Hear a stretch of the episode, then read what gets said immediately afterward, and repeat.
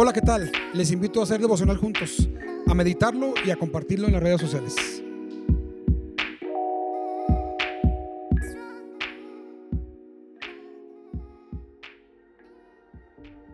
Hey, buen inicio de semana. De verdad deseamos con todo nuestro corazón que Dios bendiga abundantemente esta semana que está iniciando en tus labores, en tu casa, donde tú le estés iniciando, que el Señor te bendiga abundantemente. El, devocional de hoy está basado en el primer libro de Reyes, capítulo 3, segundo libro de las Crónicas, capítulo 1, en el Salmo 78 y en la segunda carta a Timoteo, capítulo 2. Y sabes, me llama mucho la atención cómo la historia combina la construcción del templo de Dios con una petición de Salomón. ¿Por qué me llama mucho la atención? Porque una construcción, una labor, una tarea del tamaño del que se narra en la Biblia, de la construcción de del templo de Dios, debería de ser suficiente para mantenernos super archi recontra mega ultra macro ocupados.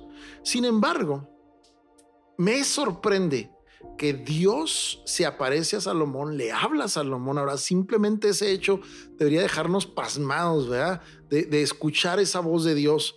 Sin embargo, cuando Dios le dice, ¿qué quieres que te dé? Dime lo que tú desees.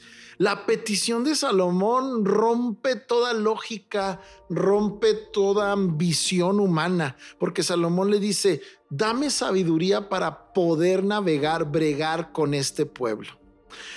Salomón no pidió las riquezas, tal vez tú puedas decir, pues ya las tenía, se las heredó su papá. Salomón no pidió lujo, Salomón no pidió nada de este mundo, nada de la codicia del ser humano. Y sí, tal vez tú tengas razón, su papá se las heredó, ¿qué más pudiera pedir? Pero ese todavía es un hecho mejor a favor de Salomón y más sorprendente, porque ¿quién va a estar ocupado en escuchar a Dios cuando tiene todo eso por gastar, cuando tiene todo eso por disfrutar. Sin embargo, Salomón, cuando oye la voz de Dios, él tiene oídos para oír y un corazón rápido y sensible para escuchar y para saber qué orar. Y Salomón dice, quiero sabiduría para poder navegar, bregar con este pueblo. La pregunta es, ¿de dónde le nace a Salomón esa petición? ¿Qué análisis, qué meditación de vida tuvo que haber hecho Salomón para pedir sabiduría y no pedir otras cosas? Bueno, a mí no me cabe duda que Salomón tuvo que haber aprendido de los errores de su padre David. Yo creo que Salomón vio y dijo, mi padre fue un hombre exitoso, mi padre fue un hombre extraordinario, pero tuvo estos errores. Yo creo que a mi papá lo que le faltó fue esto.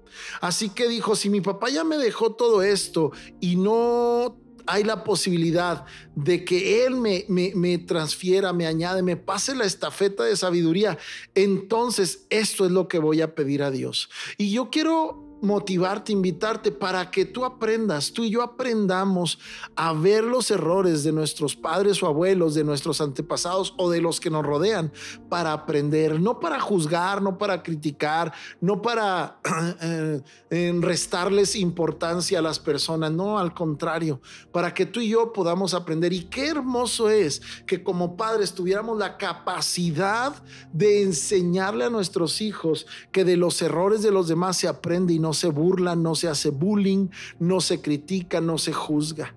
Me impacta de verdad en gran manera que Salomón pidiera sabiduría y tuvo que haberlo aprendido por los errores que su padre cometió. Y sin lugar a duda, esto nos deja ver que para todo lo que vamos a emprender necesitamos la ayuda de Dios. Hay cosas que solamente Dios nos va a dar, hay cosas que solamente Dios va a proveer. El Salmo que nos tocó leer, el Salmo 78. Es un salmo extraordinario, nos muestra todo el trayecto del pueblo de Dios de Egipto hasta la tierra y cómo una y otra y otra y otra vez cometían el mismo error de menospreciar la ayuda de Dios. Aunque Dios les estaba ayudando, dándoles comer, dándoles de, de tomar, dándoles calor, dándoles sombra, aún así ellos criticaban a Dios y no alcanzaban a ver que Dios les estaba dando todo lo que ellos necesitaban para llegar a la tierra prometida. ¿Qué les impidió a ellos ver eso? ¿Qué les impidió a ellos adquirir sabiduría? ¿Por qué permitieron que Dios, con sus actos, permitieron que Dios tomara la decisión de decir, esta generación no debe de entrar porque no tienen una mente abierta, no han alcanzado sabiduría? Vamos a dejar que la otra generación, la otra manera de pensar, tenga. ¿Qué nos impide tener sabiduría según esto? ¿Y cómo lo podemos aprender? Nos impide tener sabiduría el mantener una mentalidad de esclavos.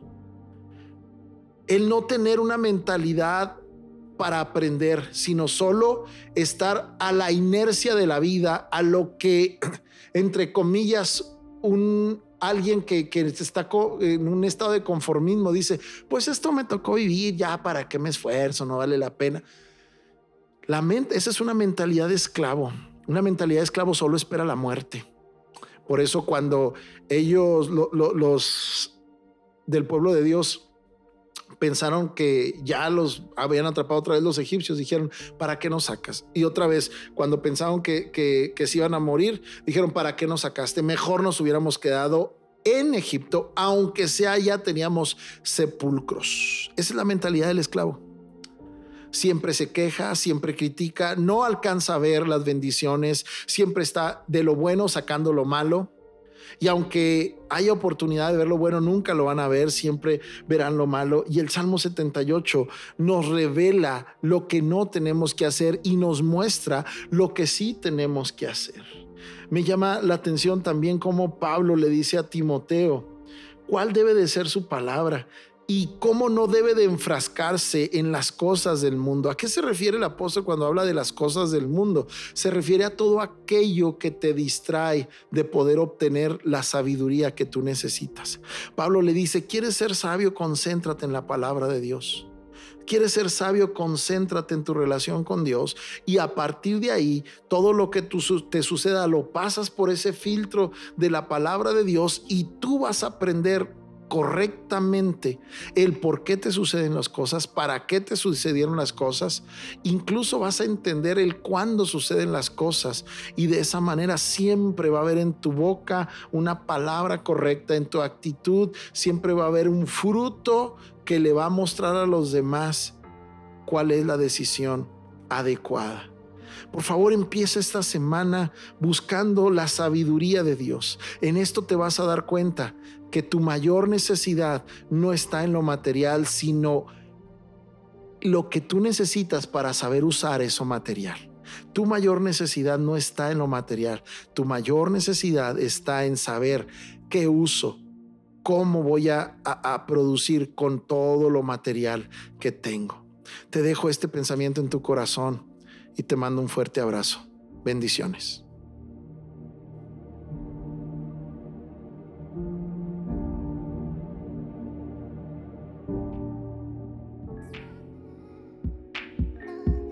Esperamos lo hayas disfrutado, pero sobre todo, aplícalo en tu vida.